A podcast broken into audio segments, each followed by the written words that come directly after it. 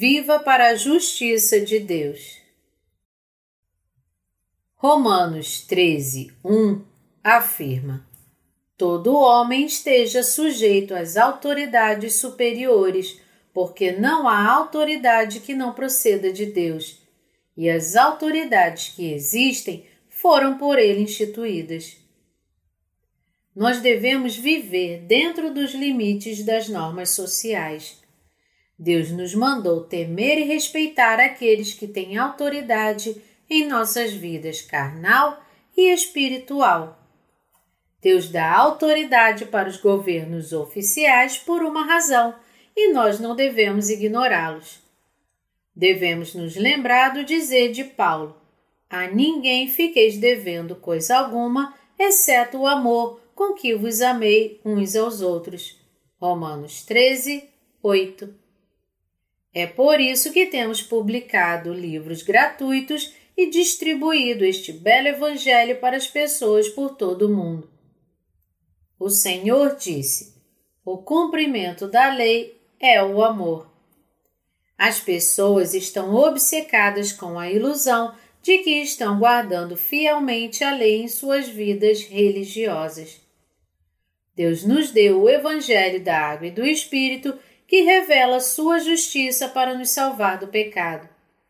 Precisamos crer na justiça de Deus mostrada no Evangelho da Água e do Espírito. Pregar este belo Evangelho que nosso Senhor Jesus nos deu é realmente conceder vidas aos outros, pois salva as pessoas de todos os seus pecados. Não devemos ter qualquer dívida a não ser a dívida de amor recebida pelo amor de Jesus Cristo. É tempo de despertarmos. O versículo 11 diz: E digo isto a vós outros que conheceis o tempo, já é hora de vos despertardes do sono, porque a nossa salvação está agora mais perto do que quando no princípio cremos. Reinaremos com Cristo por mil anos quando nossos corpos enfermos forem transformados, isto é, quando nossos corpos também forem redimidos. Podemos ver a semelhança entre nossa geração e a geração de Noé. Uma nova onda de homossexualidade surgiu nas universidades. Quão perverso é este mundo quando um homem esfaqueia e mata outro homem apenas por usar o telefone público por muito tempo. Muitas dessas ações cruéis e mais estão ocorrendo nesta geração. Devemos perceber que agora é hora de despertar. O tempo para a segunda vinda de nosso Senhor Jesus está muito próximo. Devemos estar atentos e ser capazes de discernir como é esta era e perceber que a segunda vinda do Senhor Jesus está muito próxima. Mas ao mesmo tempo, lembre-se de que existem muitas pessoas que não estão realmente cientes desta era. Pois assim como foi nos dias de Noé, também será a vinda do Filho do Homem. Mateus 24, 37. Mesmo na época de Noé, as pessoas construíam casas, se casavam, cometiam todos os tipos de pecados e realizavam seus negócios diários até que o julgamento de Deus repentinamente foi derramado sobre eles um dia. Ninguém além de Noé esperava forte chuva e o dilúvio que varreu tudo, exceto os poucos que encontraram refúgio em sua arca. Aqueles que morreram encontraram julgamento devastador de Deus enquanto comiam e bebiam livremente, sem qualquer expectativa. Este mundo está exposto não apenas aos perigos da guerra, mas também aos tremendos desastres naturais que estão acontecendo em todo o mundo com as mudanças climáticas. Existe um sério perigo escondido até mesmo no que comemos e não podemos mais desfrutar nem mesmo das nossas próprias refeições sem nos preocupar com elas. É por isso que devemos viver sabiamente nesta era e lembrar que a salvação de nossos corpos está muito mais próxima do que quando começamos a crer. Você se revestiu com a salvação de Cristo?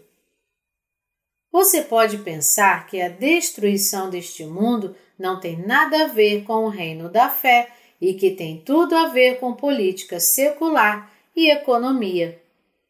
Mas os desastres globais são sinais de alerta para a destruição do mundo. Este mundo em breve enfrentará dificuldades econômicas e ambientais extremas. A Bíblia nos diz que, à medida que a segunda vinda do Senhor Jesus se aproxima, devemos viver. A ninguém fiqueis devendo coisa alguma, exceto o amor com que vos amei uns aos outros, ajudando, protegendo, liderando e cooperando uns com os outros em amor. E devemos perceber que nossas esperanças estão mais próximas do que quando começamos a crer. Estamos vivendo em uma época em que precisamos viver com esperança, aguardando a volta de Jesus Cristo. Onde está nossa esperança? Nossa esperança, nossa esperança está na espera do retorno de Cristo, que nos ressuscitará e nos recompensará para reinar com Ele no reino milenar, precedido pelos sete anos da grande tribulação. À medida que o tempo se aproxima, devemos viver com esperança, tendo a justiça de Cristo. Devemos permanecer cada vez mais firmes no Evangelho da Água e do Espírito e servi-lo de todo o coração. Devemos expandir nosso ministério para compartilhar o Evangelho com todas as almas do mundo inteiro. Nós não devemos dever nada senão o amor com que amamos uns aos outros. Sei que haverá muito sofrimento com desastres naturais, como terremotos e vulcões Muitos filmes estão sendo feitos hoje em dia com o tema da destruição global. Penso que isso ocorre porque o mundo possivelmente será como os escritores de Hollywood imaginaram, e esta é a evidência de que as pessoas inconscientemente sentem a destruição iminente do mundo. Portanto, não devemos nos preocupar com as obras da carne, mas sim com as obras do Espírito. Devemos crer que a vida de pregar o Evangelho da Água e do Espírito é a vida mais linda. Pessoas em todo o mundo estão surpresas com nosso ministério. Incontáveis pessoas nos contaram o quanto têm sido desafiados por nosso ministério. Eles não podem acreditar como nós, um grupo de servos de Deus da Coreia, um pequeno país, podemos divulgar a justiça de Deus de forma tão poderosa. Sim, nós realmente somos pequenos e fracos, mas ainda pregamos o Evangelho no mundo todo porque cremos no Evangelho da Água e do Espírito, ou seja, na justiça de Deus. Romanos capítulo 14, 8 diz: Porque se vivemos, para o Senhor vivemos. Se morremos, para o Senhor morremos. Quer, pois, vivamos ou morramos, somos do Senhor. Paulo também disse no verso anterior: Nenhum de nós vive para si mesmo, nem morre para si. Nós só vivemos devido ao nosso Senhor Jesus.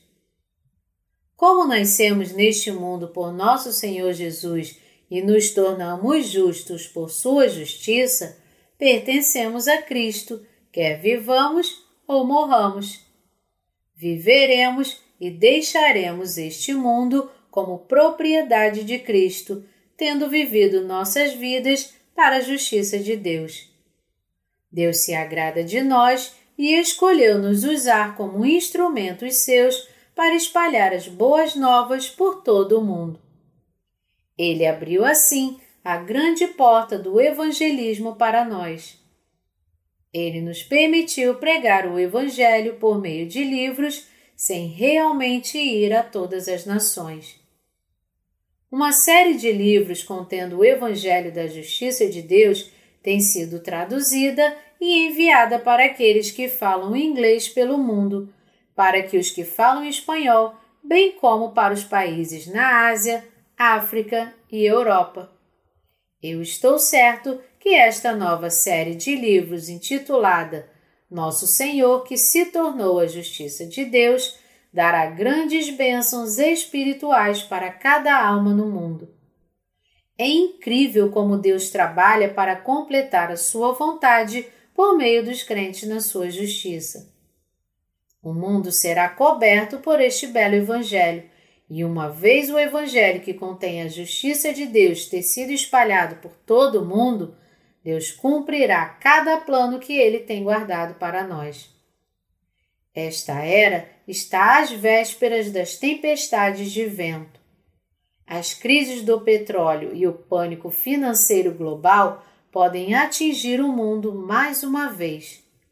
Devemos ser mais fiéis no que fomos designados a fazer. Devemos pregar o Evangelho da Água e do Espírito até o fim deste mundo. Vamos pregar diligentemente o Evangelho da Água e do Espírito para que ninguém neste mundo fique fora sem ouvir esse Evangelho. Devemos cooperar e trabalhar para o mesmo propósito. Devemos trabalhar como os trezentos guerreiros de Gideão. Embora sejamos poucos, somos os bravos soldados do céu e Deus está conosco. Quem recebe o perdão dos pecados e é grato a Deus pode ser qualificado para divulgar a justiça de Deus. Seremos vitoriosos pela fé porque temos a justiça de Deus. Aqueles que creem nesta justiça de Deus sempre buscam as obras do Espírito e estabelecem seus objetivos nas obras espirituais. Eu oro para que a justiça de Deus esteja sobre vocês.